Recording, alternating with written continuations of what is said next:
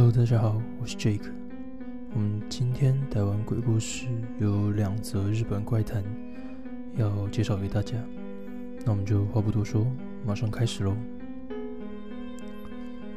第一个故事，老婆帮忙打包。下星期就要去登山了，所以朋友在自己家里做事前准备。他老婆每次都觉得他这个兴趣有点烦人。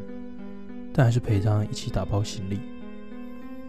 登山的第二天，不知道是不是因为水源的关系，他拉肚子拉得很严重，拉到人都脱水了，疲劳困顿。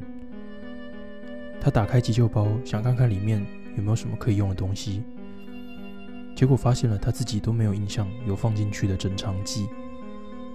吃完以后稍微恢复了一点，至少是可以走路了。回家以后，对老婆提起这件事情，他说那是他放进去的。老婆说不知道为什么，就是感觉你会需要。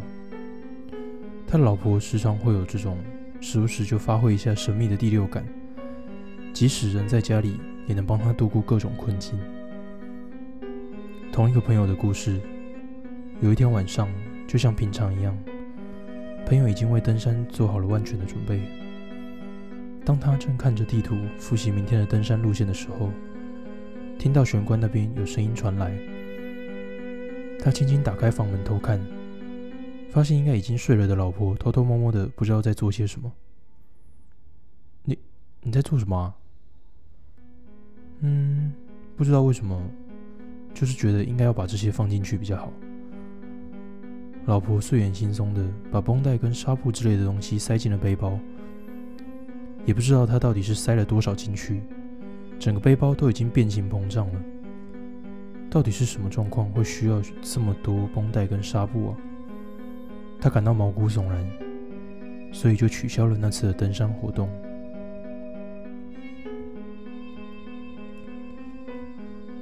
第二个故事，白色围墙。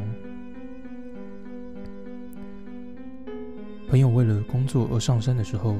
曾经看到过诡异的东西，在森林里有一块稍微有些宽广的地方，那里有一面很干净的白色围墙，大概有三十公尺长，墙比它还要高出不少。下半部是做工很精美的海鼠壁，海鼠就是海参，海鼠壁是在墙面下半部贴上平瓦片，在缝隙填上灰泥，砌成半圆凸起的形状。一眼就看出这是花了很多心力去建造的东西。这么偏僻的深山里也有人住哦。他无法克制自己的好奇心，所以就沿着围墙往前走。绕了一整圈以后，不由得为之哑口无言。奇怪，没有任何入口或者是门，里面的人是要从哪里出来啊？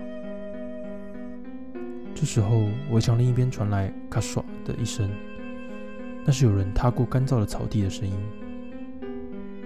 听到这个声音，也只是一瞬间的事情，四周瞬间就恢复宁静。突然，他全身都凉了起来。他屏住气息，沿着围墙移动了一下，而那声音就像在配合他的脚步，咔唰咔唰的响个不停。停下脚步，那个声音也戛然而止，就好像某个人在围墙另一边一直跟在他后面的感觉。他感到恐惧。决定要逃离那个地方，还好逃离围墙之后，声音并没有跟上来。他不敢回头确认，因为他有感觉到，一旦回头就会有某种东西穿过那道围墙出现。